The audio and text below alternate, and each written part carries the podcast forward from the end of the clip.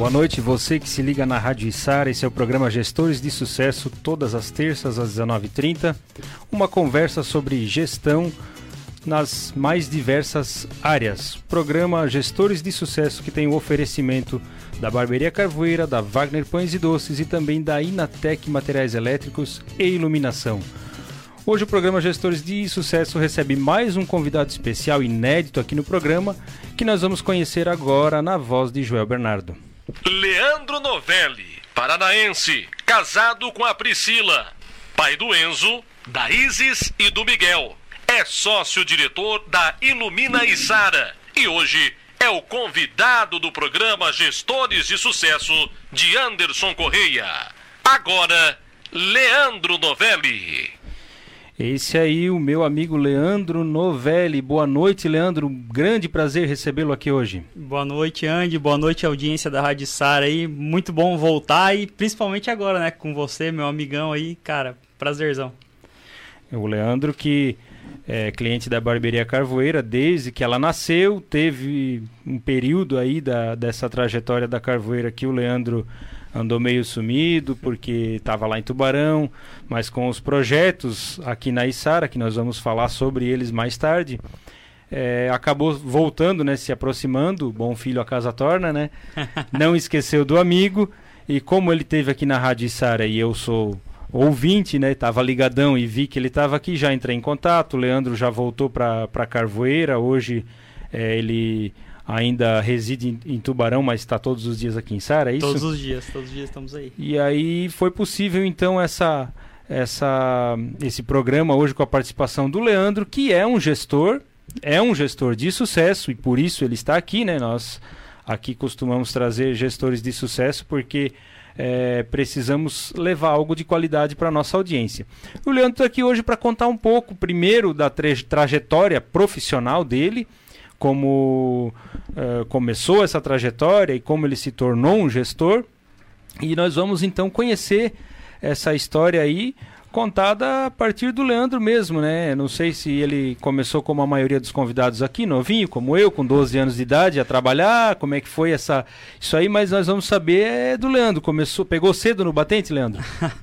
Andy, eu já comecei empreendendo, né? Eu convenci a mãe, a, a amiga da minha mãe a fazer um bolo muito bom que ela fazia de cenoura e fui vender com 11 anos. Já era vendedor desde cedo. É, então. exatamente. Trabalhei aí pelo menos um ano e meio, um ano e, um ano e quatro meses aí vendendo bolo para o pessoal lá na, em Nova Mutum, lá no Mato Grosso, onde a gente morava. No caso, você, como o Joel falou, você é paranaense, mas cresceu no, no, no Mato Grosso, é isso? É, minha família é daqui, né? Eu sou Novelli, Manente, Besbate e Falete. Tudo sobrenome da região. É, sim, todo é descendente de italianos, né? Meu avô era madeireiro, foi pro Paraná, que acabou a madeira aqui, e depois foi pro Mato Grosso, que lá tinha bastante madeira. A gente se estabeleceu lá, eu tinha três anos na época. E voltei para fazer faculdade né, em 2003 para a Universidade Federal do Paraná, para fazer engenharia agronômica. Pois é, a tua formação, né, engenharia agronômica, é, eu tenho um tio que era tinha essa formação, ele não era engenheiro, ele era técnico, né? Técnico agrícola. Eu né? sou técnico agropecuário. Agropecuário. É. E, e, esse meu tio trabalhou um tempo em empresas aí de fumo, né? E, e ele acabou indo para a área comercial. Foi ah. através desse tio que eu, vi, que eu vim parar aqui no, no, no sul do estado, porque eu sou lá do, do, do norte, lá perto de Blumenau. E ele partiu para uma outra área. Eu sei que ele gostava muito da área, né? Eu não uhum. sei se foi o teu caso. O que, que, que te levou a, a, sou... a, não seguir? Foi, foi as circunstâncias da vida mesmo? É, eu sou de família de agricultor, né? Então me criei, fui pro Mato Grosso, né? Catar pau e cuidar dos porcos lá. Fazer salame e torresmo. E no, na época do colégio, né? Do secundário, eu decidi sair de casa, fui para o internato. Nessa escola, particularmente, era uma escola de técnico agropecuário. Então, eu fiz o secundário lá. E aí, como toda boa, boa família do interior, o sonho da família era ter um médico, né? Toda família tem isso. E aí eu fui atrás de fazer medicina, né? É, cheguei a cursar um ano e meio mas eu vi que não era muito, muito isso que eu gostava, né? Tipo, ser médico é um negócio que tem que ser muito vocacionado, né? Então, eu não era. E quando eu falei aí dessa questão de que eu não queria mais ser médico, a família estava toda envolvida, né? E acabei que o pessoal ficou meio chateado comigo. Ah, ficaram E- chateados porque eles queriam um médico na família. Com né? certeza, né? Imagina, né? E, e assim, eu tava. Tinha, tem um tio que era executivo já de multinacional na época, na Novo Nordisk, aqui em Curitiba. E ele me chamou pra passar uns dias ali em Curitiba e tal. E ele, aí ele fez aquela coisa que o cara que tem bastante conhecimento faz, né? Me levou a fazer um teste vocacional. Ah, já é outra E, realidade. tal. e daí ela falou: Leandro, você tem aptidão pra exata, já que você é técnica agropecuária, por que você não faz agronomia, né? E aí eu prestei agronomia na Federal do Paraná e na do Mato Grosso, passei nas duas. E acabei preferindo vir morar em Curitiba, né? O cara. Curitiba é maravilhoso, né? Enfim, decorreu a vida, né? Eu fiz o curso, acabei nunca exercendo agronomia, né? No, no segundo ano da faculdade eu montei meu primeiro negócio, que foi a Orion Iluminação, é, que era uma fábrica de reatores para iluminação pública, voltado para iluminação pública, isso lá em 2005. E nessa época eu já comecei a verificar e perceber que o mercado de iluminação não, não tinha muita lógica, né? Não tinha muita. A, a 8666, a lei que faz os contratos, ela, ela é meio contraproducente, digamos assim, né? Muita burocracia, o município acaba não conseguindo investir, né? E não dá retorno. Então já nessa época eu comecei a perceber que assim era um mercado que era grande, era bom, que tinha resultado, mas que você não tinha a possibilidade de fazer o contrato do jeito que tinha que fazer. Só citando um exemplo, né? É, Curitiba na época é, fez um grande negócio de iluminação de do, duas mil luminárias, né? Num parque de 160 mil. Então é, era assim ridículo que a prefeitura tinha de poder para implantar, né? Então, nessa época eu percebi que precisava de um modelo diferente e comecei a estudar isso, né? Comecei a, a desenvolver essa ideia que culminou aqui no nosso primeiro contrato aí de Santa Catarina, que é esse de Sara de PPP de iluminação. E Sara foi contemplada, então. é, foi. Mas voltando a falar um pouco da tua trajetória, então, eh, 2015 você acabou voltando aqui para a 2009. região. 2009. Isso em Floripa daí. Não, é assim. Já aqui em Criciúma. Em, 2009 eu participei de um evento em Curitiba sobre eficiência energética. E nessa época estava lá o prefeito Emanuel, falecido prefeito Emanuel, aqui de Tubarão. Ele viu o projeto, adorou, né, os nossos projetos lá de Curitiba, que tem uma, tinha uma grande sinergia aí com tudo que estava acontecendo na época, teve o apagão, né, você sabe bem. E ele falou, pô, vamos para lá, vamos lá fazer projetos e tal. E eu vim fazer alguns projetos na época aqui. Em Tubarão, Santa Rosa de Lima, Biguaçu, fiz algumas obras ali. E me apaixonei, né? Me reapaixonei, digamos assim, e vim morar em, em Floripa ali final de 2009.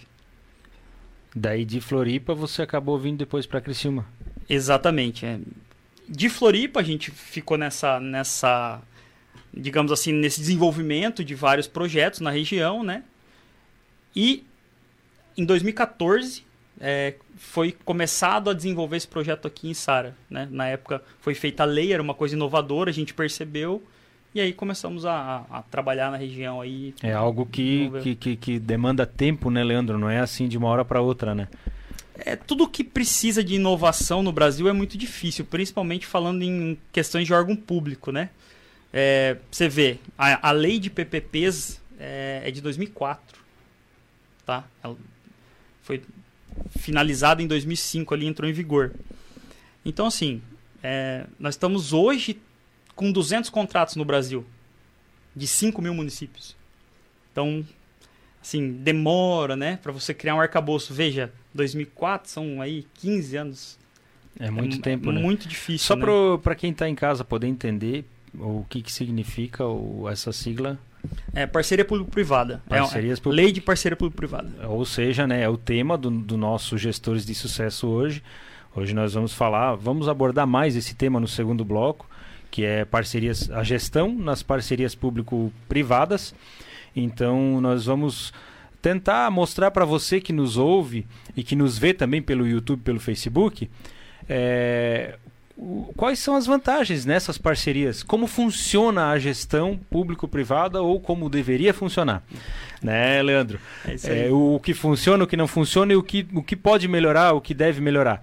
Mas nós vamos é, debater melhor esse tema depois. Você que nos acompanha pode mandar sua pergunta aqui para o Leandro, aqui no nosso, no, no, nosso Facebook, na nossa live do Facebook, e nós vamos estar é, respondendo as suas perguntas. O Leandro vai estar respondendo é, pode participar aqui à vontade que o programa é interativo.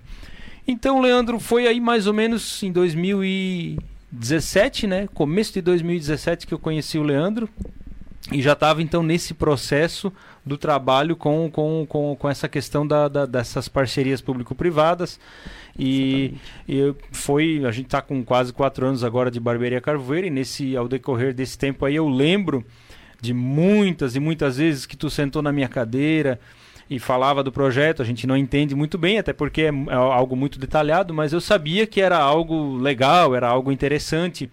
E eu percebi desde então que o Leandro era é, um grande gestor, né? Quase virou meu sócio, né? Na época, né? Foi algo que ele, assim como eu sempre falo dos convidados, né, Leandro? Talvez você não saiba, mas o programa Gestores de Sucesso ele nasceu é, é dessa maneira eu ouvindo os gestores que muitos gestores sentam na minha cadeira para cortar o cabelo.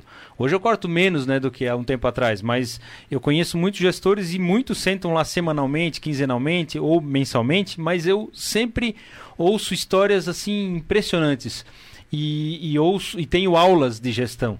E você é uma das pessoas é, de quem eu aprendi muito em relação à gestão. E, e, por isso que quando eu te vi, a primeira vez que eu te vi depois desse tempo aí que a gente ficou sem se ver, eu, eu logo falei, eu tenho que levar o Leandro lá, porque se tem alguém que entende gestão, é esse cara. É, então, nesse período, você acabou uh, ingressando numa universidade novamente para fazer um curso de direito. Sim. O que, é... que te, te levou a, a, a esse curso, Leandro? Andy, é, no decorrer dessa minha, dessa minha vida que a gente acaba se confundindo, né? O gestor, a vida do gestor, né? Do empreendedor, é, ele se confunde com a da empresa, né? A gente vive muito isso e por isso a gente sempre conversou muito sobre isso e quando você me falou da ideia eu achei maravilhoso a gente conversou bastante sobre a carvoeira. É, então, a vida do cara acaba se confundindo, né? Então, nesse desenvolvimento, eu percebi que o arcabouço mais importante para se desenvolver esse tipo de projeto de parceria público-privada era justamente o arcabouço jurídico. Legislação. A segurança jurídica no Brasil ela é muito pobre, ela é muito complicada de se construir. E eu percebi que para ter sucesso e conseguir replicar esse projeto muitas vezes, eu teria que ter um arcabouço jurídico sólido, né? que o investidor confiasse, né? Porque assim, em Sara, por exemplo, a gente vai investir cerca de 18 milhões de reais em dois anos, né? Que é, é, é, o, é o teor do, do contrato. Então, assim, para o investidor querer colocar 18 milhões de reais num negócio, ele tem que ter muita segurança, né? Porque o investidor que tem 18 milhões de reais, qual que é o maior desejo dele? Não é ganhar dinheiro, é não perder o dinheiro.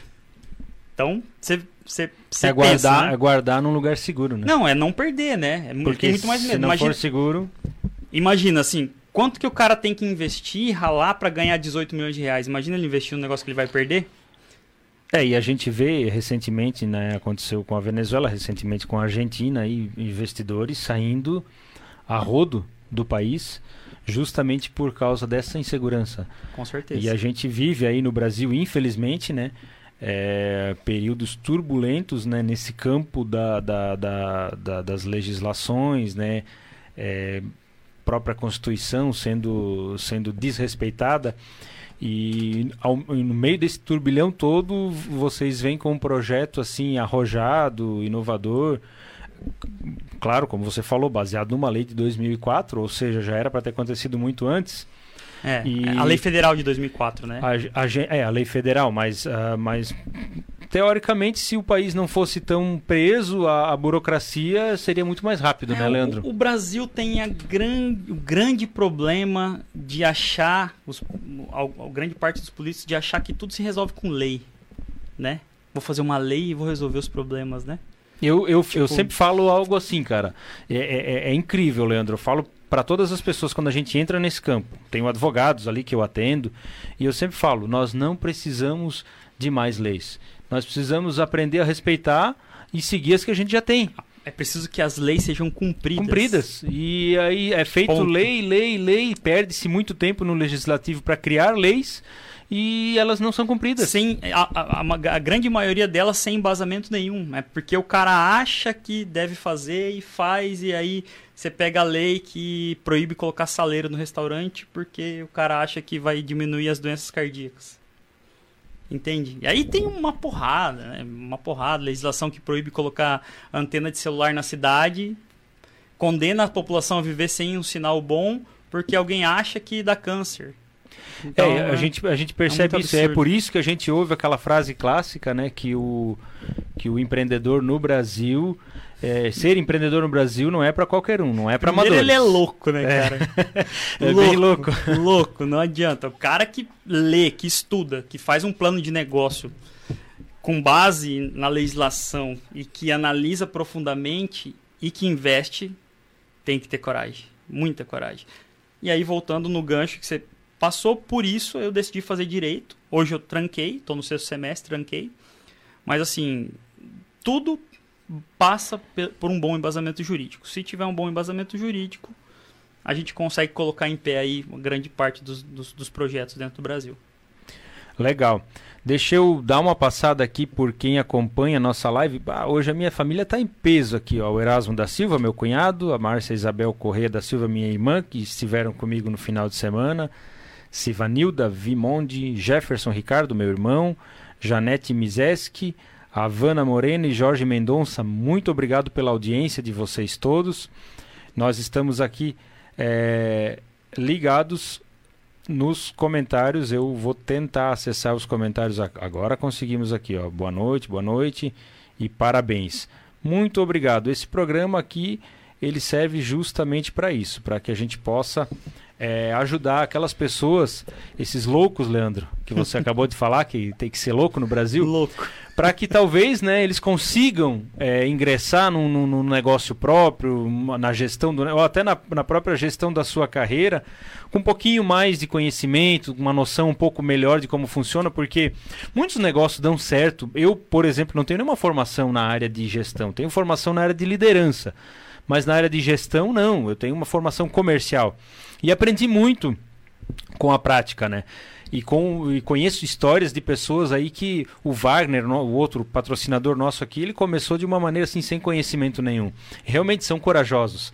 E a gente precisa pegar tudo que eles eh, erraram e o que acertaram e aplicar na nossa vida, né? Eu tenho certeza que você teve muitas experiências ruins que te ensinaram muita coisa. Com certeza. E com elas te, certeza. te, te trouxeram até aqui. Hoje você é um, é, tem uma, uma mentalidade formada de um gestor, mas com certeza teve muito percalço nesse caminho, apanhou muito da, da, da- desse nosso Brasil aí, né? Eu diria, Andy, que eu sou muito mais empreendedor do que gestor. Porque a gestão, gestão de fato da empresa é uma coisa assim artística, né? Fazer a gestão de uma empresa no Brasil, com esse arcabouço que a gente tem tributário, enfim, é muito difícil. E, assim, normalmente essas pessoas que estão fazendo a gestão ali no campo da empresa tem que ter um talento, uma paciência incrível, né? Então a gente monta o planejamento como empreendedores, né? É, monta o planejamento, monta o plano de negócios e coloca na frente de cada um desses pontos aí, contabilidade, jurídico, gestores ali para coordenar isso, porque o cara tem que ser muito especialista, né? O cara tem que ser focado e a gente como empreendedor não tem todo esse conhecimento para cada área, né? Então, enfim, é, é empreender no Brasil assim requer uma habilidade muito é, muito multidisciplinar, eu diria assim, uma coisa bem acadêmica, né? A gente tem que estudar muito para saber onde não errar. A gente falou na semana passada, tinha um xará teu aqui, o Leandro, da Inatec, nosso patrocinador.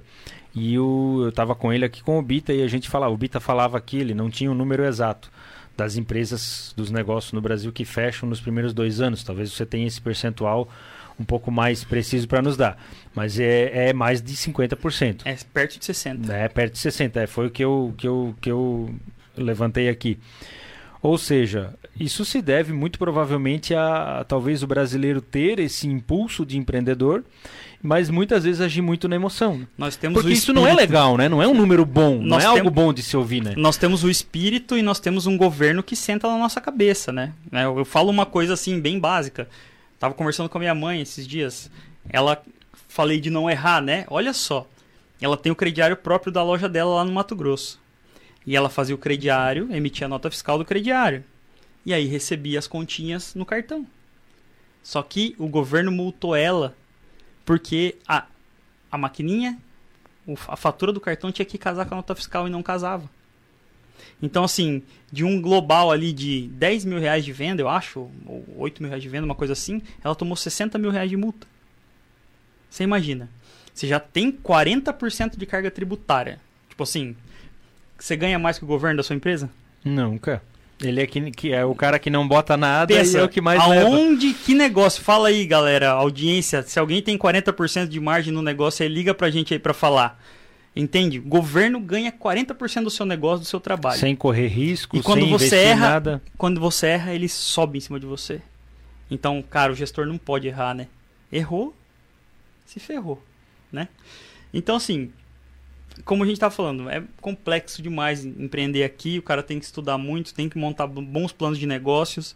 Antes de abrir um CNPJ, galera, pensa bem, monta um plano, vê quanto você vai gastar, porque é, se errar é, é bem complicado. É, então teriam, teríamos esses fatores, né, Leandro? A, a, a questão do muitas vezes da emoção, de, de abrir um negócio e eu, eu sempre eu converso ali com os barbeiros, com as pessoas que estão que, que no meu entorno ali. A, a, maioria dos barbeiros, né, eles têm o desejo de ter um negócio próprio e eu sempre digo, eu dou maior apoio. Mas eu já tive é, um que saiu aí, montou o negócio dele, que você conheceu, ele realmente se deu muito mal porque não planejou bem. É, saiu muito cedo, não planejou bem.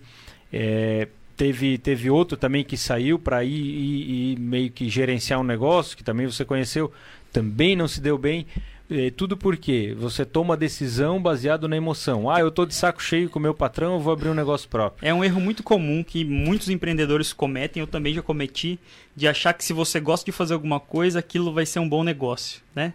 É igual assim, tipo, eu gosto de cozinhar, né? Ah, pô, porque você não abre um restaurante? Pô, gerir um restaurante é muito diferente de cozinhar. Assim como gerir uma, uma barbearia é muito diferente De cortar cabelo, cortar cabelo, entendeu? É, é legal, você chega ali, a barbeira tá limpinha, bonitinha, funcionando, os produtos estão lá, nota fiscal tá ali, a vigilância sanitária vai, vai lá fazer o trabalho dela, o alvará tá posto. É muito diferente gerir uma empresa, né, do que você gostar de fazer alguma coisa. É verdade. É, é algo que, assim, bastante gente erra nesse ponto e que é muito comum e que se a pessoa parar para pensar um pouquinho e fazer conta, às vezes não, não erra, né? É, a gente falava sobre um dos, um, um dos, dos pontos que você deve observar muito quando vai abrir um negócio, que é a pesquisa de mercado, né? Falava com o Joster aqui da JP Uhum.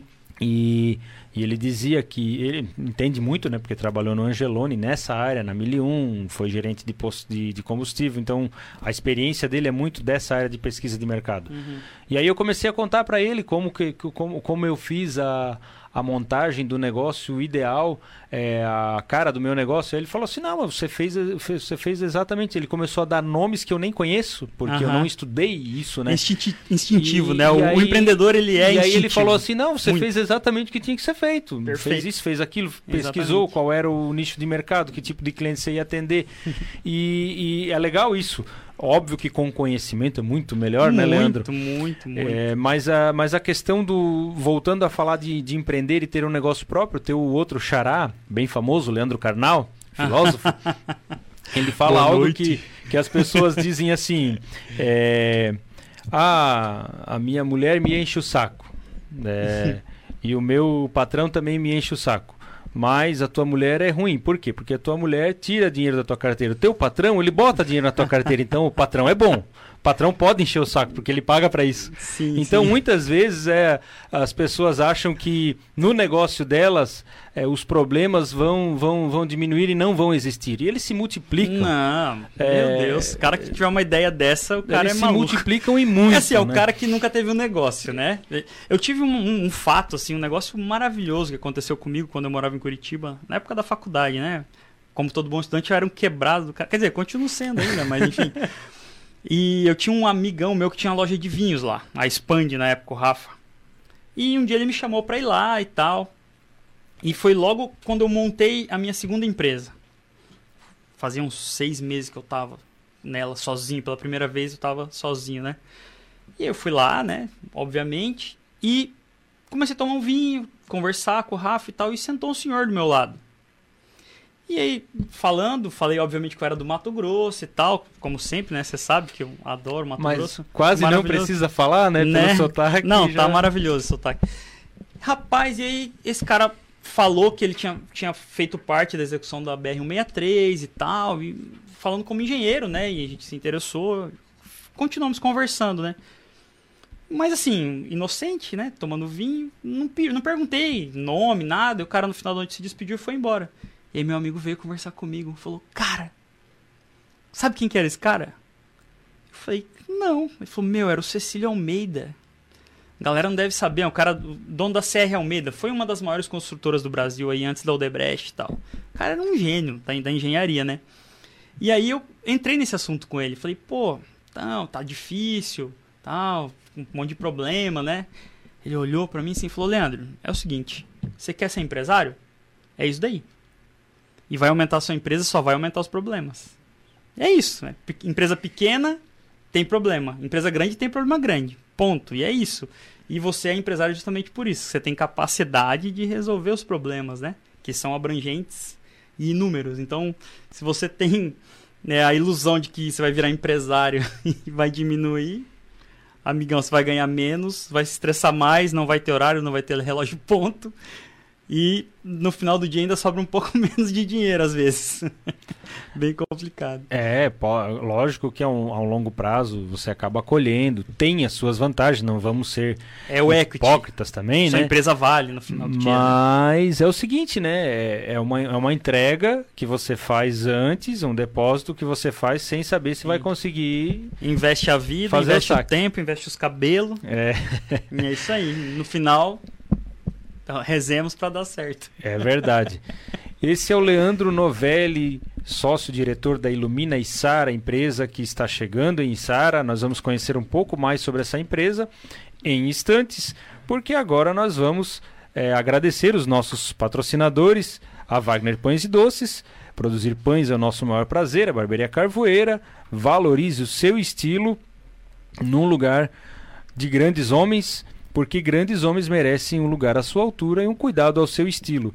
E também é o nosso mais novo patrocinador, que é a Inatec, né? Materiais elétricos e iluminação. Melhor atendimento e os melhores produtos você só encontra aqui. Aqui na rodovia SC445, próximo à, à Rádio Içara, aqui, um pouco à frente, em, em frente ao Zinho Pneus. A Inatec Materiais Elétricos e Iluminação, do meu amigo Leandro, o outro Leandro. E o programa Gestores de Sucesso fará um breve intervalo agora e voltamos já já. A Rádio Içara está apresentando programa Gestores de Sucesso com Anderson Correia.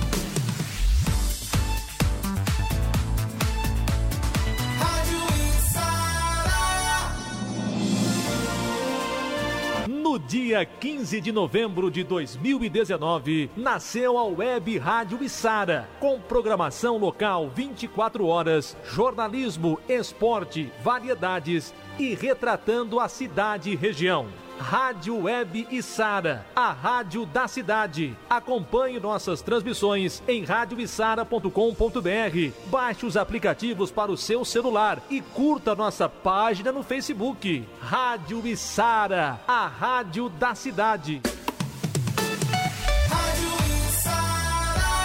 Quer transformar seu celular num potente rádio? É fácil. Basta instalar o aplicativo Radiosnet em seu smartphone ou tablet. Você vai ouvir nossa emissora e outras milhares do Brasil e do mundo. O Radiosnet é de graça e está disponível para Android e iOS no site radiosnet.com.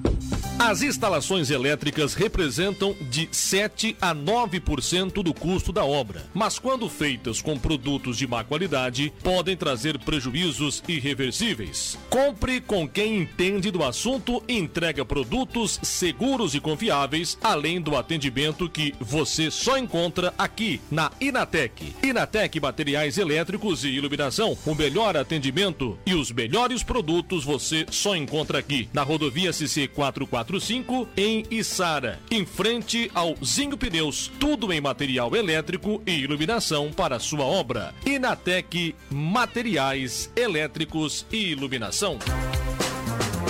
Barbearia Carvoeira, a melhor experiência na hora de cuidar da sua aparência. Cabelo, barba e chope gelado em um ambiente preparado para homens que sabem valorizar o seu estilo. Em Isara, na rodovia CC 445, em frente ao posto Tigrão. Aberto de segunda a sexta, das nove da manhã às nove da noite e aos sábados, das nove às 18 horas. Não perca tempo em filas. Agende seu horário pelo WhatsApp 9 9140 6219 ou pelo fixo 3057 0447 ou pelo aplicativo Barbearia Carvoeira. Barbearia Carvoeira, valorize seu estilo.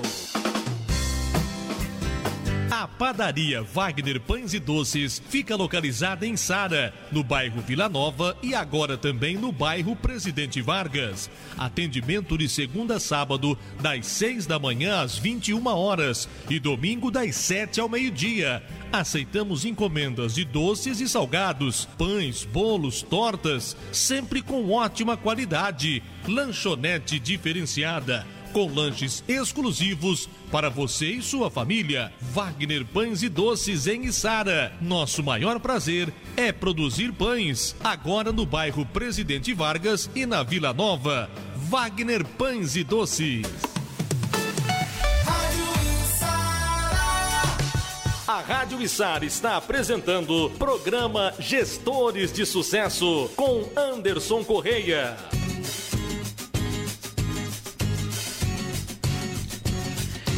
Esse é o programa Gestores de Sucesso de volta agora com o nosso amigo Leandro Novelli, que é o convidado da noite.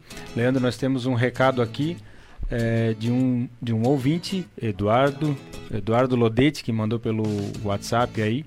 Governo é um filho que o cara sustenta sem ter prazer. Concorda com a frase, é, Leandro? Então, é, a, carga, a carga do governo no Brasil é muito alta, né? De, tipo, você pensa, enquanto nos Estados Unidos ali é cerca de 20% a carga tributária sobre, sobre o movimento, no Brasil é 40%, né? A gente estava falando agora há pouco. E geralmente aqui é, não, se pre, não se recebe um bom serviço em troca, né?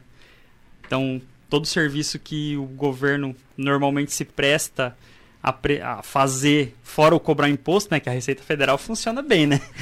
Ali.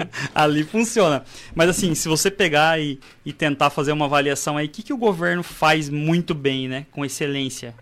É bem pouca coisa, né? Bem pouca coisa. Não, rodovia tem problema, escola tem problema, é, sei lá, faculdade tem problema. Tudo, tudo, tudo tem um grande problema, custa muito caro, né? Você pega em média aí, por exemplo, um, quanto você acha que custa um aluno na UFSC, por exemplo? É Não é mais de 7 mil reais por mês na média. Então, tipo, os cursos que aqui são mil reais, mil e poucos reais, lá é 7 mil. Entende? Então, assim, a UFSC, eu, eu, eu não vou saber o número exato, mas assim, é um negócio de bilhões o orçamento da UFSC. Entende? Tipo assim, o orçamento da UFSC é maior que da, de, da Prefeitura de Floripa. Sabe? É um negócio muito absurdo, assim. Então, a gente tem que trabalhar nesse sentido, né? De buscar serviços é, prestados pela iniciativa privada, né? Iniciativa privada prestar, porque ela tem o compromisso de atender bem o cidadão. se ela não atender bem, ela não vai receber, não vai ganhar dinheiro, né? E o governo não tem esse compromisso, né? É, aproveitando esse teu gancho, nós vamos entrar agora então no assunto da noite, que é as parcerias público-privadas e como funciona a gestão. Né, Leandro? Talvez o nosso Sim. ouvinte esteja bem curioso agora para saber como funciona, eh, como isso acontece no Brasil, Uhum. é, desde quando, co- co- como que o nosso ouvinte pode entender melhor como funciona essa questão das parcerias público-privadas. Sim. A parceria público-privada, Andy, é uma maneira diferente de você fazer uma concessão. Imagine aí uma concessão da rodovia, por exemplo. Você tem uma empresa privada prestando serviço e você paga por isso. A parceria público-privada ela é parecida com isso, mas é um- ela é um pouquinho mais indireta. Por exemplo, falando de iluminação pública, o contribuinte vai pagar a taxa de iluminação pública para a prefeitura e eu vou prestar o serviço de iluminação pública, a prefeitura vai me pagar. E eu tenho toda a responsabilidade. E o principal é, dessa, dessa parceria é o que? Eu tenho que seguir um regramento de avaliação de desempenho, que é uma avaliação direta, né? Então, índice de modernização, para eu receber, a, a- receber a- o meu pagamento completo, eu tenho que modernizar toda a cidade. É, índice de pontos acesos durante o dia índice de pontos apagados durante a noite, velocidade que eu dou a resposta, por exemplo. Se abrir um chamado, eu tenho 24 horas para atender. Entende? Então, assim, é todo um arcabouço de regramento que eu tenho que atender, objetivo. Então, vou fazer uma amostragem e eu tenho que ter X números de pontos acesos durante o dia, ou X números de pontos apagados durante a noite. Se eu tiver mais que isso, impacta diretamente no que eu vou receber. E aí que está a diferença, né? De, do órgão público para a empresa privada. A empresa privada tem que ter desempenho. Se ela não tem desempenho, ela não vai ganhar dinheiro. Igual lá na barbearia. Se você cortar muito devagar, não vai ganhar dinheiro. Se você cortar mal, não vai ganhar Vou dinheiro. perder clientes e, consequentemente, Vai deixar de ganhar dinheiro. E aí, se o cara for lá e a sua barbearia estiver suja? Então, assim, a parceira privada, você traz isso para uma coisa um pouco mais direta.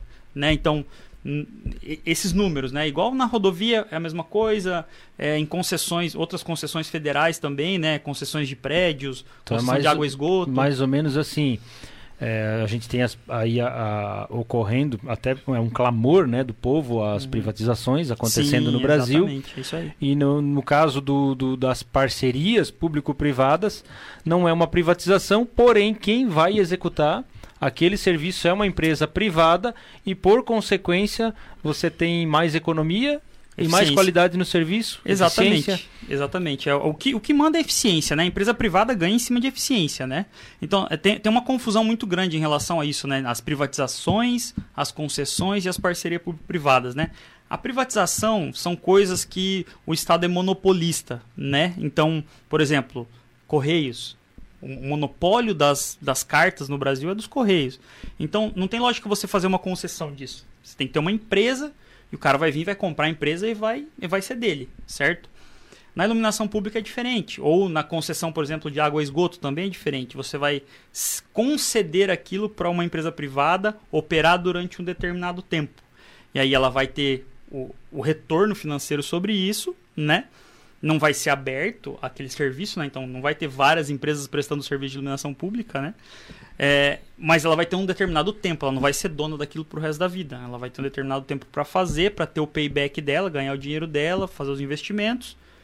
E aí depois ela passa de volta para o município, o município de- ou o estado ou o governo federal decide se vai permanecer fazendo concessão ou não.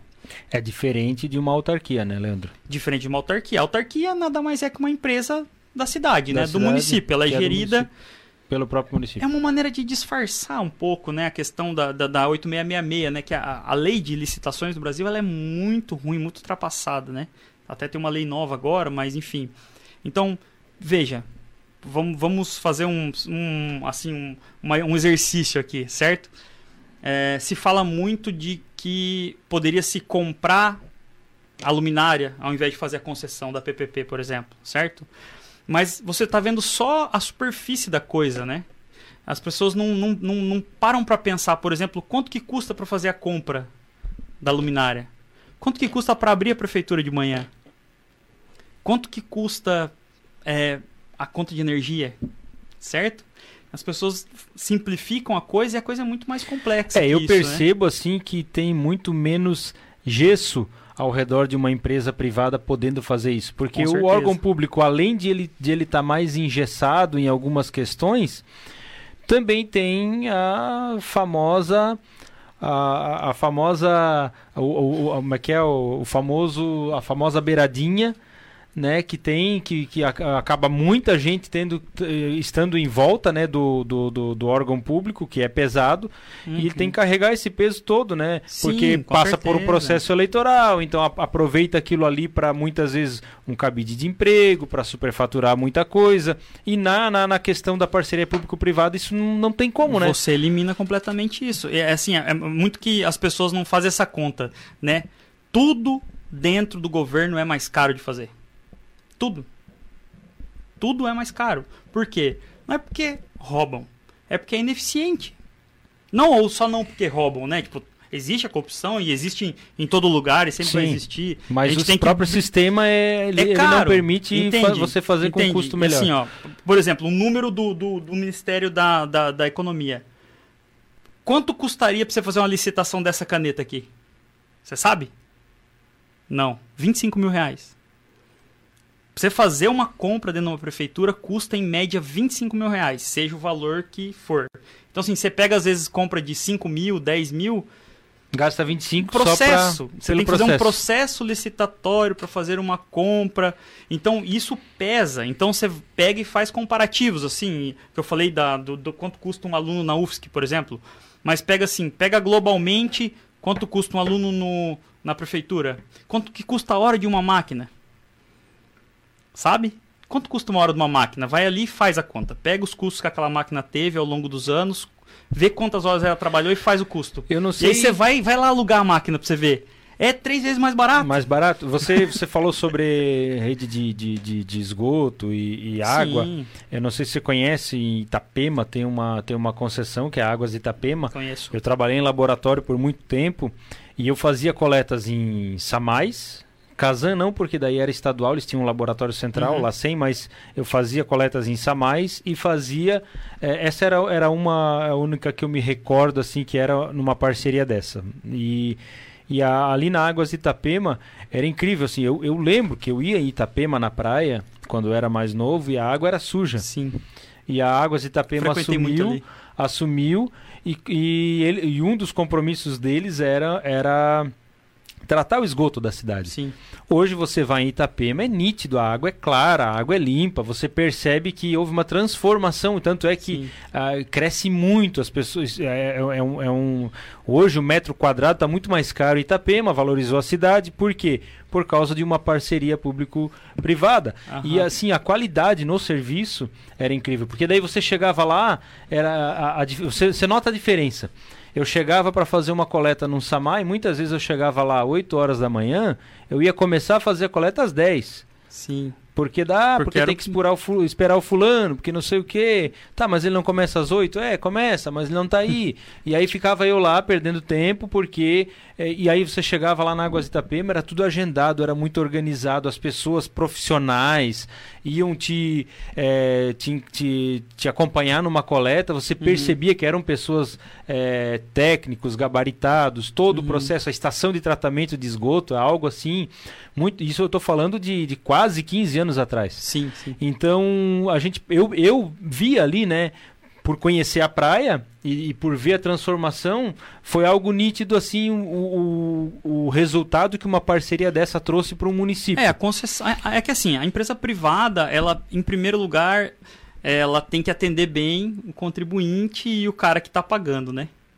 Tem que atender. A empresa contribuinte não, o, o- o usuário, né? Você tem que atender bem. Se você não atender bem, você não vai ganhar dinheiro, você vai ser penalizado de alguma maneira. E o órgão público, em geral, não, né? Órgão público, assim, por exemplo, vamos citar um exemplo aqui. Se você ir ali na rodovia agora e por culpa de alguma sinalização você bateu o carro, você vai executar a CCR. É uma empresa privada. Você vai no patrimônio dela se ela não te pagar. E se você processar o governo, o que, que vai acontecer? Você vai pegar um precatório daqui 20 anos. Entende? Então a empresa privada ela tem uma responsabilidade porque é muito mais direto, né? Muito mais direto. Tipo, é, a gente começou a prestar o serviço de iluminação pública aqui e a nossa 0800 deu um probleminha e tal. Aonde que, aonde que estourou? Meu celular. As pessoas me ligavam e a gente buscou e fez o máximo para atender todo mundo. Por quê? Porque eu sei que se não atender bem, vai respingar na minha empresa, eu vou tomar prejuízo, né? E se fosse um órgão público? Não acontece nada, entendeu? Tipo, obviamente, né? Minha mãe foi professora do Estado, meu pai foi funcionário público muito tempo. É, justiça seja feita que existe muita gente boa e bem intencionada dentro dos órgãos públicos, dentro do, da gestão, né? É, mas assim, em si ali o negócio é, é difícil de funcionar, né? Mesmo o cara bem, muito bem intencionado, para você fazer uma coisa ali é, é muito, tudo muito difícil, moroso, né? A gente conversou aqui, Leandro, com, com teve, tivemos dois exemplos aqui. Teve, a gente teve o exemplo do Davi Nazário, que é o, o vereador mais jovem aqui da, da, da ANREC, né? Uhum. Ele veio da, da, de uma empresa privada, que é da, da família dele, e ele decidiu entrar para a política, se, se elegeu vereador e tal. É, e está tendo uma experiência. Sonhando fazer é, a diferença. É, uma experiência difícil, né? Na, na, na, ele contou um pouco dessa experiência pra gente aqui, de vez em quando o Davi está aqui. E daí a gente teve uma outra experiência do sócio dele, que é o Alexandre, uhum. e, e por coincidência, sócio dele que saiu da prefeitura depois de anos trabalhando como funcionário público. Uhum. Ele decidiu, teve a coragem, porque ele era o sonho dele ter uma empresa. Ele, desse, ele saiu e fez uma sociedade com o Wagner, que é o pai do Davi. Uhum. E ele então teve uma experiência diferente. Ele Ao teve contrário. a vida dele toda, desde, desde os dos 18 anos dele, foi dentro da prefeitura. Ele começou como estagiário e depois acabou ficando ali, trabalhou uhum. na, na, área de tributos. Ele tem até uma experiência legal dentro da prefeitura. É, teve uma boa escola, então. Teve uma boa teve escola. do outro lado do balcão ali. É, e agora ele, ele foi para e ele e assim, e ele tá gostando da experiência. Então Sim. a gente vê que mesmo com a dificuldade de ser empreendedor no Brasil, ele está gostando da experiência de ser um empreendedor, porque eu acredito, né, Leandro, que seja pelo fato de que você consegue fazer as coisas com mais facilidade. Você não tem tanto entrave político, tanta fez, burocracia. Você fez a figura perfeita antes. O funcionário público que está dentro da máquina, que é bem intencionado, que quer fazer as coisas direito, ele se sente engessado. E quando ele vai para a iniciativa privada, ele se liberta. Ele se sente livre. Obviamente, são dois trabalhos com uma carga de responsabilidade muito grande, né? Mas você tá dentro da máquina ali deve ser muito difícil. Bom, a gente tem grandes exemplos agora recentemente, né? Tem, cara, o dono da Localiza, o Salim Matar. Você viu, né? Ele foi pro governo e saiu. Porque ele falou, cara, não dá para ficar aqui. Não, só ele, como hum. vários, né? Vários, vários, exatamente. Teve uma debandada aí final do ano do Ministério da Economia, né? Então, quem tá lá, tipo o Paulo Guedes, por exemplo, ele, você vê que ele chegou com um ímpeto e hoje ele já baixou o tom totalmente, né? Apesar de que ele está lá porque é um sonho dele, né? Ele tem Sim, esse ideal ele, e sempre tal. Foi, sempre foi, ele sempre ele foi, é um sonho dele é, fazer girar no país o projeto econômico dele, é, que ele que já é de anos, né? Não a é duras agora, penas, a duras penas. A duras veja, penas, é muito difícil mesmo. Veja que as reformas e, e tudo que eles estão tentando passar lá é, sai no mínimo bem picotado, né? Bem difícil. Então é, você vê que é a, é a, arte do possível, né? Então você tá dentro da máquina é muito difícil, né? Bem diferente você tá na iniciativa privada. A, a, iniciativa privada é mais leve, né? Então, é, a gente vê no próprio município, né? Às vezes um secretário técnico é chamado. Uhum. Esse cara na vida privada dele, ele tem uma renda de 20, 25 mil. Aí ele é chamado por, por, por um gestor público, né? Que foi eleito, mas que quer botar alguém técnico aí naquele cargo. Ou seja, é alguém que não vai querer é, fazer sacanagem. Tá, tá chamando alguém técnico, não quer fazer sacanagem. Sim. Ou seja, não vai ter sacanagem. Então é o seguinte, ele, ele chama o cara e fala, ó, oh, eu quero te chamar para trabalhar 20 horas por dia, muito mais do que você trabalha na sua muito. empresa, vai ganhar 5 mil reais ao invés de ganhar o 25 que você ganha na sua empresa e vai ter que fazer tudo certinho e tal. E aí esse é uma dificuldade você convencer alguém a, a, entrar nesse meio muito difícil. Dadas essas, essas circunstâncias. Muito difícil, o cara vai ganhar menos, o cara vai ter muito menos liberdade, vai ser muito mais difícil fazer as coisas e se engana achando que a galera que está ali dentro trabalha pouco ou não trabalha pessoal ali dentro trabalha, viu, Andy? Eu, eu, eu, fico impressionado de conviver com o pessoal aí da gestão pública, pessoal, deputados, vereadores.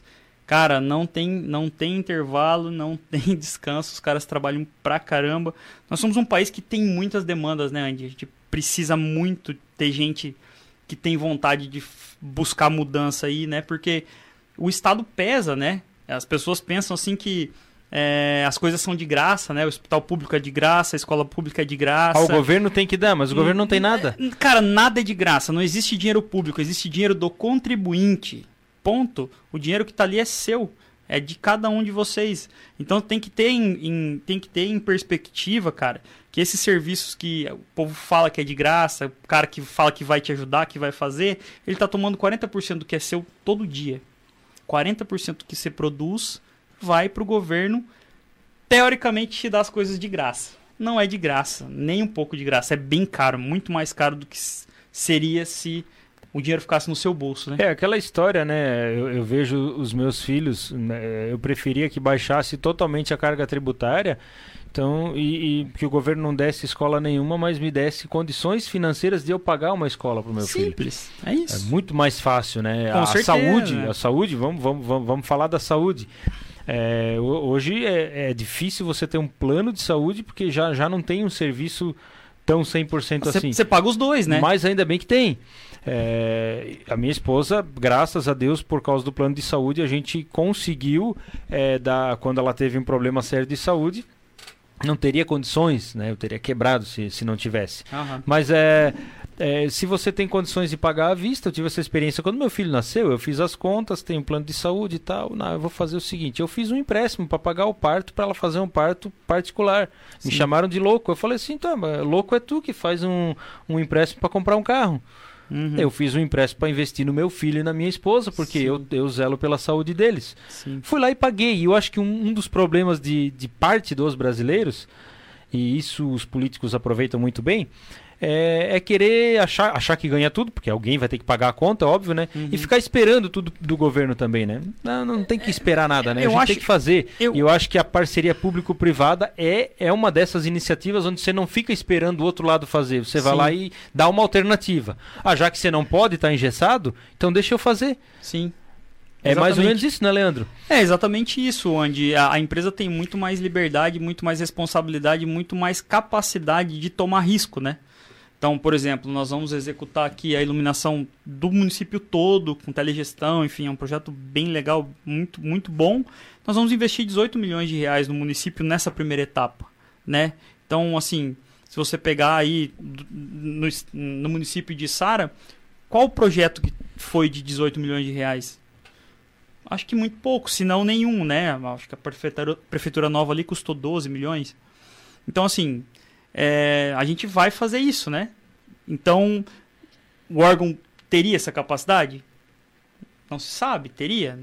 Seria viável investir esse dinheiro na iluminação? Já que você falou nesse assunto, coisa? Leandro, deixa eu te perguntar para os nossos ouvintes aqui, que che- chegou mais gente aqui, a Sheila Regina, minha irmã também, Maria Auxiliadora, eh, Salete Serafim, eh, que estão nos ouvindo, além dos outros que nós já citamos. Eh, nesse caso, falando agora um pouco, né, deixando um pouco de lado o gestor Leandro, que as pessoas talvez já tiveram uma ideia de quem é o Leandro, eh, e falando um pouco da Ilumina e Sara, é, a iniciativa da Ilumina e Sara é, pa- partiu de vocês mesmo, da empresa de vocês. Não, Não. foi o órgão público que procurou vocês não, não, não, não partiu da gente, né? Como era um negócio muito inovador, na época a gente monitorava todos os movimentos que aconteciam no país, certo? Certo. Monitoramento via, via, via internet, né? então hoje tudo é publicado na internet. Então a gente monitorava todos os lugares que tinha lei, que estava tendo esse movimento. Então é um, um lugar, que- um, um site que chama Radar PPP. E na época a gente viu que saiu a lei aqui, saiu a lei de PPPs de Sara No município. no município em 2014. Foi iniciativa da gestão. É, e assim como em outros lugares, teve, teve, teve isso, né? E acho que depois em 2015 foi feito, com base nessa lei, foi feito um chamamento para várias empresas que se candidataram a apresentar os projetos, né? É um, é um, um negócio que chama PMI, Procedimento de Manifestação de Interesse. É o comum, né? E nós... Para dar oportunidade a todos que queiram. Quem quiser apresentar, é mais ou menos assim, olha, eu quero fazer a PPP de iluminação. Me apresentem como que seria o seu projeto. E aí a, a empresa, de graça, faz o projeto, apresenta para a prefeitura, a prefeitura escolhe o melhor projeto para De graça para a prefeitura, mas a empresa tem um custo alto. Ah, muito, muito alto. Então, assim, esse é o trâmite, né? é feito um chamamento público e todo mundo que quiser apresenta os projetos. A gente fez já mais de 30 no Brasil inteiro. Temos projeto no Nordeste, Norte, Centro-Oeste. E nessa época teve aqui de Sara, teve esse chamamento. A gente concorreu aí com Ernst Young, grandes empresas do mercado, né? E apresentamos. E esse projeto ficou amadurecendo até 2017. Né? Em 2017 foi selecionado e foi protocolado no Tribunal de Contas de Santa Catarina. O Tribunal de Contas fez em 2015 uma normativa, que é a normativa 22/2015, que submete ao Tribunal de Contas todos é, os projetos de concessão de, do Estado de Santa Catarina. Então, antes de licitar, você tem que passar lá pelo Tribunal de Contas. E aí o Tribunal de Contas é, saneou tudo que ele achava que tinha de, de, de, né, de, de um caminho melhor, né? Então, assim, por exemplo, lá, sei lá, nós tínhamos apontado que era um valor, eles achavam que era outro, eles apontaram que era outro. Ah, o caminho para fazer o regramento da, da margem da empresa é esse. Não, o Tribunal de Contas. Ah, essa especificação está muito Fizeram as correções que acharam exatamente, necessárias. É, exatamente. É o entendimento deles, eles fizeram uma análise. Esse processo aí tem mais de 4 mil páginas, até peguei hoje para ver. É, e eles fizeram os apontamentos, a prefeitura sanou, e assim, por ser pioneiro, foi e voltou um monte de vezes, né? Normal, né? Isso aconteceu com Palhoça, com outros projetos também. E aí, no final de 2018, se não me engano, acho que em novembro de 2018, foi publicada finalmente a licitação. Foi autorizada pelo Pleno do Tribunal de Contas, então o relator emitiu o relatório e foi para votação no Pleno, passou sem ressalvas, e aí foi para licitação. Como é um negócio complicado, ficou quase dois anos em licitação. Ficou final de 2018, 2019, aí veio pandemia, o processo se arrastou um monte. Que é justamente, na verdade, aquilo que a gente comentava, né? Uhum. A, a, lentidão no processo. Quando... É, não é só isso. Como é, imagina, era um, era um projeto grande, né? É um projeto grande. E aí é um negócio que tem disputa, né, Andy? Disputa. Tinha, tinha uns, acho que seis empresas interessadas. E aí a disputa ela não se trava só ali na hora, né? Tem judicialização, tem briga, até chegar na disputa de preço propriamente dita, né? Então, assim, teve um deságio de quase 50%, assim, foi um negócio... Foi brigado mesmo, assim, né? Saiu a contraprestação lá de 30 e poucos reais para 18 por ponto. Então, foi uma briga ferrenha. Então, por isso demorou. E aí tudo demorou. Então, ah, tinha uma questão judicializada ia para o tribunal. Aí o tribunal não estava funcionando direito por causa da pandemia. Então, isso se arrastou bastante, né? desde 2018 até ali final de 2020, quando foi definido o vencedor. E aí a gente assinou o contrato e começou a execução. 2018 isso. De 2018 até 2020. Em 2020 a gente assinou o contrato. Ah, tá. Eu ia dizer, porque agora que foi recente, então agora 2020. Foi, é, 2020, a... 2020. Novembro, se não me engano, foi, foi a vitória. E finalzinho de dezembro a gente assinou. É, porque estava tava descoberto, tinha uma confusão ali por conta do processo ter sido longo. Eles não conseguiram licitar a gestão com outra empresa. E aí ficou descoberto um tempinho ali. É, a gente assumiu o final do ano para tentar dar um pau ali e fazer uma transição junto com a cooperativa e acender a cidade de novo, né? Então, no caso, para as pessoas entenderem, a, a, esse serviço ele passou da cooperativa, que, que, que aqui em Sara é a cooperativa. Não, passou de ninguém, né? Ela, a cooperativa prestou e aí o contrato acabou. Eu não, não lembro agora a data exata, mas assim, quando a gente assumiu, e a gente assumiu rápido, porque não tinha ninguém prestando serviço. Tava descoberto, digamos assim. Por isso, teve muitas intervenções que a gente teve que fazer aí. É, e aí, quando nós entramos, a gente chamou a cooperativa para conversar para fazer uma transição, né? Nós prestamos o serviço juntos até um determinado período e aí nesse período teve uma suspensão aí que alguns questionamentos que a gente sanou e voltou a prestar o serviço no mês 4 daí, desse ano.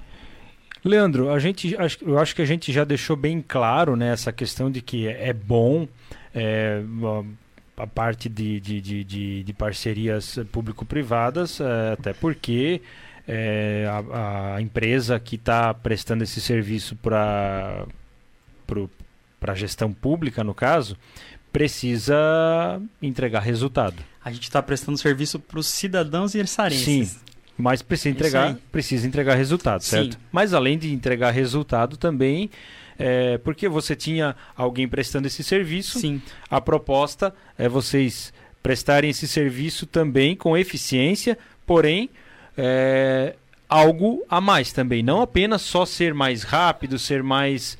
É, entregar um serviço com mais qualidade e eficiência, mas tem, tem algo a mais também. É o que? É, um, é economia a longo prazo, só para as pessoas entenderem melhor qual é a vantagem que se tem mudando uhum. é, a, a empresa que vai fazer esse serviço. Então, Andy, assim, tem, tem uma, um pouco de confusão nessa história toda que eu vou tentar sanar para você, você e para nossa audiência aí é o seguinte: desde 2012, a ANEL proibiu as concessionárias de, de energia, né, Celesc, de prestar o serviço diretamente de iluminação pública, certo? Então, de qualquer maneira tem que ser passado por licitação, de qualquer maneira tem que ser licitado qualquer tipo de obra, qualquer tipo de serviço. E isso eliminou um modelo que, que vinha, que vinha nesse, nesse sentido e que fazia ter muitos, muitas distorções, né? Porque assim, você vê, o negócio da, da, da concessionária de energia não é iluminação, é distribuir energia. Veja, certo. Você tem uma cidade do tamanho de Saraí 38, 39 mil consumidores. Olha o faturamento disso e você vai comparar com a iluminação. Entende? E aí a empresa, a concessionária de energia, ela não é especializada, ela não tem aquela especialização de iluminação. Como eu falei esses dias, Aqui na Iluminissara ou lá na Iluminissara, a gente acorda de manhã e sai de casa e dorme pensando em iluminação, né? Se alguém me ligar aqui, eu sei que vai ser para fazer iluminação. Não vai ser outra coisa, não vai ser rede, não vai ser transformador, vai ser iluminação.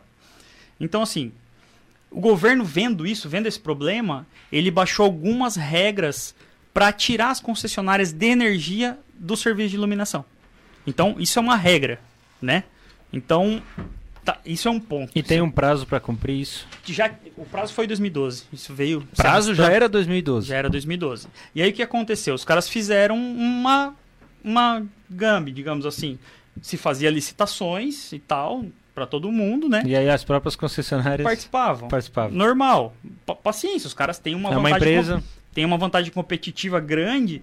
E uma outra coisa, cara, quanto você acha que a gente investe para vir prestar um serviço de iluminação aqui? É alto, cara. É muito dinheiro, entende?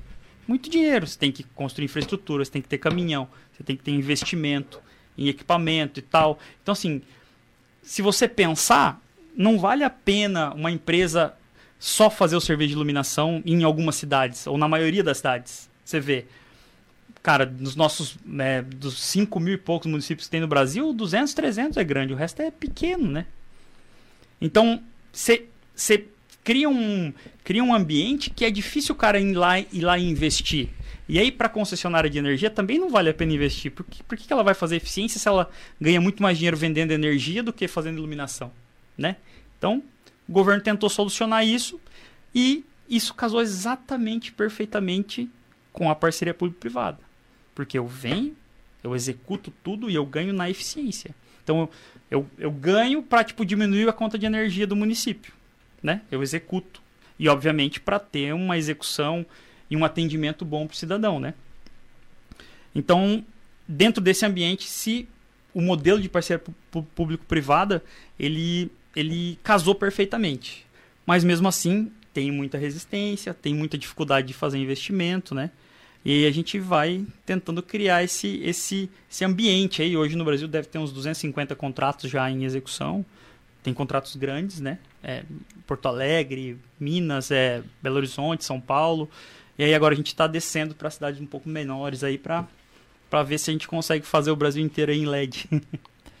é, a gente já percebe aí na cidade algumas algumas lâmpadas novas. Eu caminhava esses dias com a minha esposa e aí eu olhei assim, eu vi a rua toda de LED e eu falei para ela, ó, isso é o trabalho do Leandro. Porque eu lembrava, né, daquela. É, não, bem pouca coisa, assim, do é Leandro, a gente ainda, né? É... é bem pouca coisa. A cooperativa investiu bastante aí também. Também né? nessa. Um pouco antes, é, é.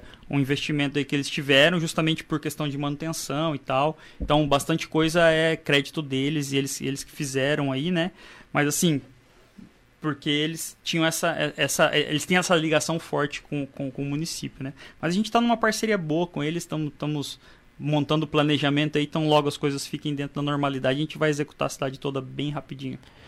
Leandro, Eu quero é, que você volte aqui para a gente poder falar um pouco mais sobre a Ilumina e Sara, sobre esse projeto que, ao meu ver, né, vai ajudar muito o município pode, e pode ser exemplo né, para muitos outros municípios, principalmente da nossa região aqui. É a gente exemplo, é percebe exemplo. que tem, tem várias cooperativas na região e, e cidades aí com, com, com potencial legal e que com certeza vendo um projeto dar, dar certo, o primeiro é sempre o mais difícil, né? É, hoje, hoje assim, desculpa a gente cortar, mas Imagina. assim, o governo federal, é, o BNDES a Caixa, hoje eles estão na linha certa, digamos assim. Eles investem dinheiro em desenvolvimento de projeto. Que é muito diferente do que se fazia há pouco tempo atrás, que o, cara vinha aqui financiar a obra, né? Mudou essa mentalidade, a gente estava falando do Paulo Guedes, isso é muito dele, né? Que assim, veja o Ministério da Infraestrutura, por exemplo, com essa questão de, de, de privatizações e concessões. Eles contrataram esse ano 40 anos do orçamento do Ministério da Infraestrutura. 40 anos, imagina. Eles contrataram 40 anos de investimento agora, em um ano, de todo o orçamento do Ministério da Infraestrutura. Então, assim, por exemplo, aqui em Sara, um projeto que custou um milhão de reais, 2 milhões de reais, o projeto, mas que vai gerar aí 30, 40 milhões de investimento na cidade. Entende? Então, se está com a mentalidade certa hoje. Então, o governo é um incentivador. O governo é um ele é um- uma fábrica de projetos. Ele incentiva o desenvolvimento de projetos para que a iniciativa privada venha e execute. Então, isso tem- cria um volume muito maior de investimentos e eu acho que a gente vai ter um resultado aí bem rápido disso, dessa nova mentalidade aí do governo. PPP de iluminação é só um deles, né? É, a gente tem aí vários outros segmentos que a gente aproveita mesma Saneamento também. é, sa- saneamento você vai mais na concessão direta, né? Ela, ela tem um arcabouço um pouco diferente. É, mas, enfim, só para assim ficar claro, o governo incentiva o desenvolvimento de projetos e capta os investimentos via iniciativa privada, né? Você deixa de gastar dinheiro de maneira ineficiente. Ah, vou executar uma rodovia? Não, cara, eu vou fazer o projeto e vou concessionar para iniciativa privada fazer. Fazer um aeroporto? Para que fazer aeroporto? Da onde que se consegue operar um aeroporto? né? Porto também. Porto, nós estamos vivendo aí um, um aumento. Ferrovias, olha só o Brasil. Olha o tamanho do Brasil a gente não tinha ferrovias. A gente destruiu a nossa malha ferroviária nos últimos 50 anos. E agora, com um simples gesto, com, sim, com simples vontade do governo, olha só, a gente vai dobrar a nossa capacidade de transporte ferroviário aí só nesse governo. Só por mudar a mentalidade, entendeu?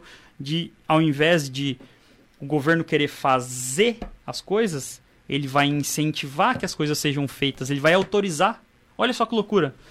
Você é um empresário, você tem dinheiro, você quer fazer a sua ferrovia para transportar a sua produção. Não pode. Por quê? Por que não? Porque tem que ser uma concessão. Por que não só autorizar o cara a fazer? Entende? Por que não? Cria Por regras, que não?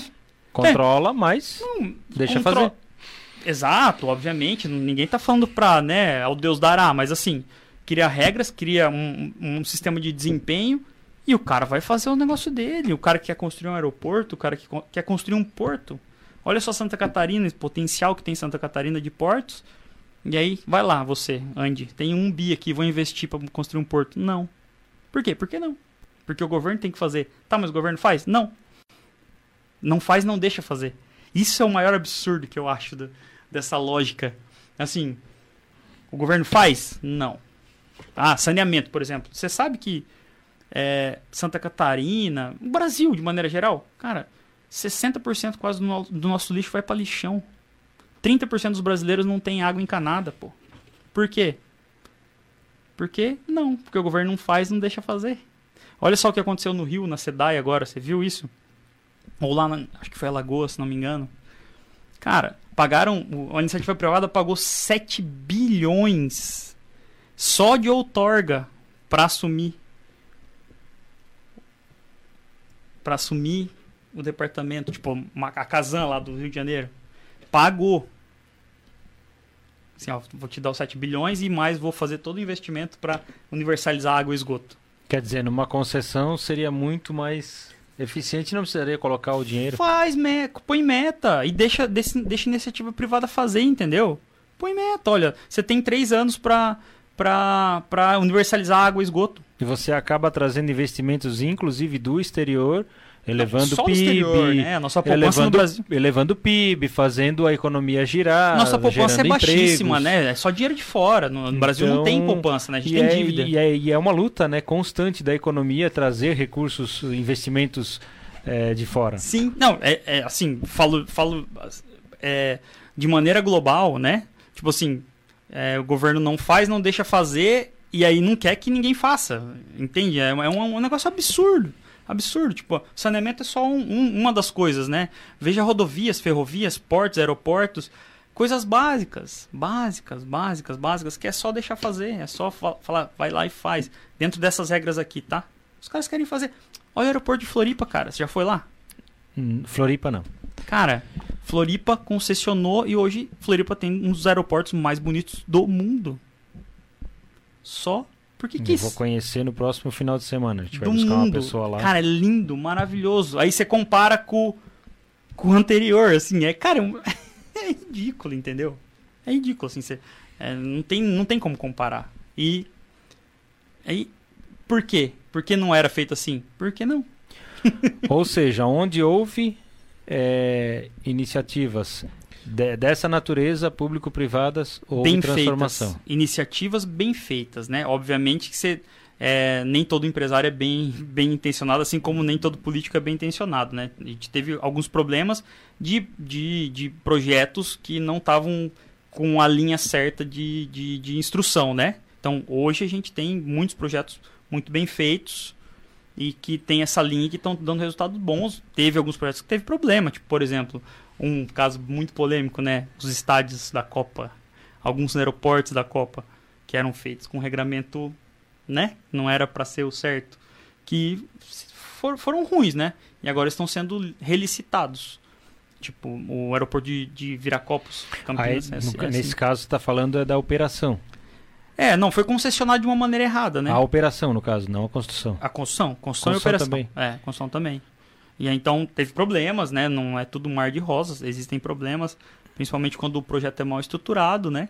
Mas assim, eu vejo que o espírito, esse espírito de agora aí, que tá do- dos novos projetos, está sendo, tá sendo, tá tendo um sucesso bem grande. Não à toa a gente está vendo aí bastante entrega nesse sentido aí.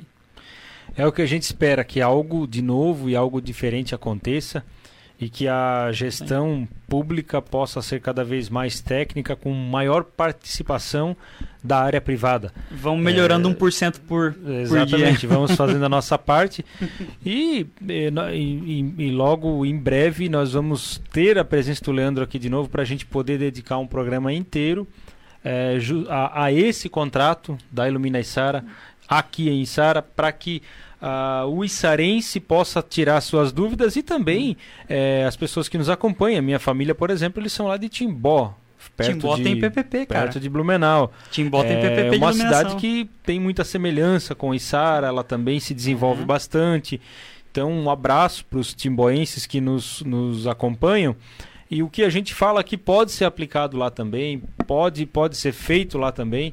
E ah, muitas vezes as pessoas, quando, quando, quando se deparam com algo assim novo, diferente, pensam que é um bicho papão, é ah, alguém de fora que vem para tomar a nossa área Não, imagina. né? E a gen- o nosso papel aqui é esclarecer. Nosso papel aqui é dar oportunidade para que esse programa, né, é um programa aberto para que as pessoas possam eh, colocar suas ideias, para que a gestão possa ser melhor compreendida, né, tanto a pública como a privada, como a, a- as, as essas concessões, quando as duas estão caminhando juntas.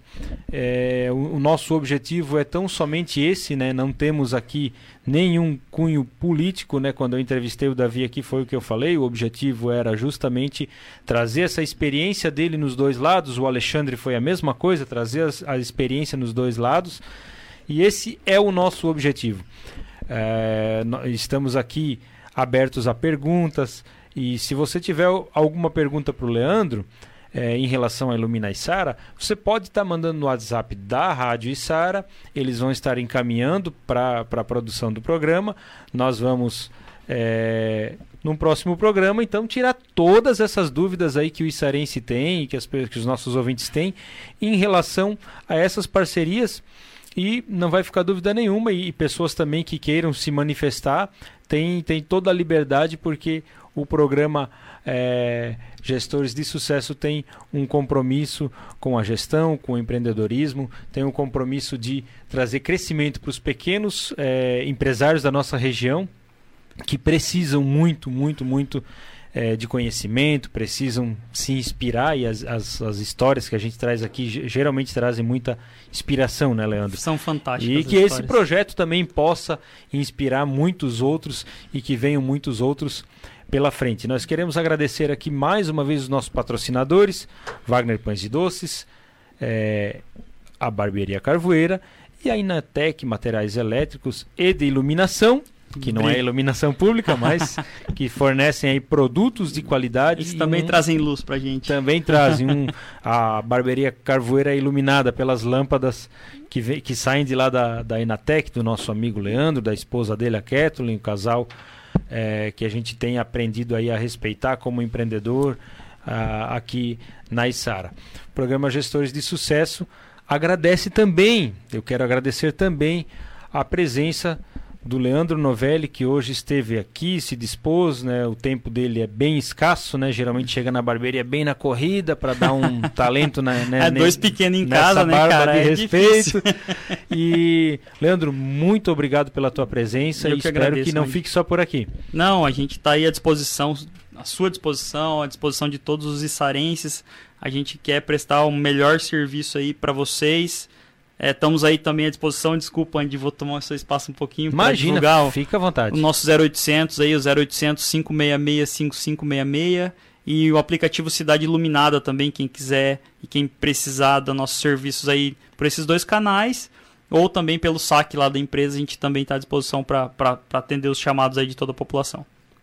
A gente vai é, trazer para o nosso ouvinte aí com mais clareza, com uma riqueza maior aí de, de de detalhes como, como, nós, como, como o cidadão pode acessar e quando acessar, né? Quando que ele pode acessar? Por que, que eu vou fazer um chamado lá no aplicativo, no 0800?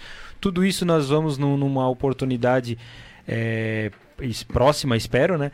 Uhum. É, tirar essas dúvidas aí do, do, dos nossos ouvintes, porque eu acredito que é, esse tema merece um programa inteiro para falar apenas desse projeto.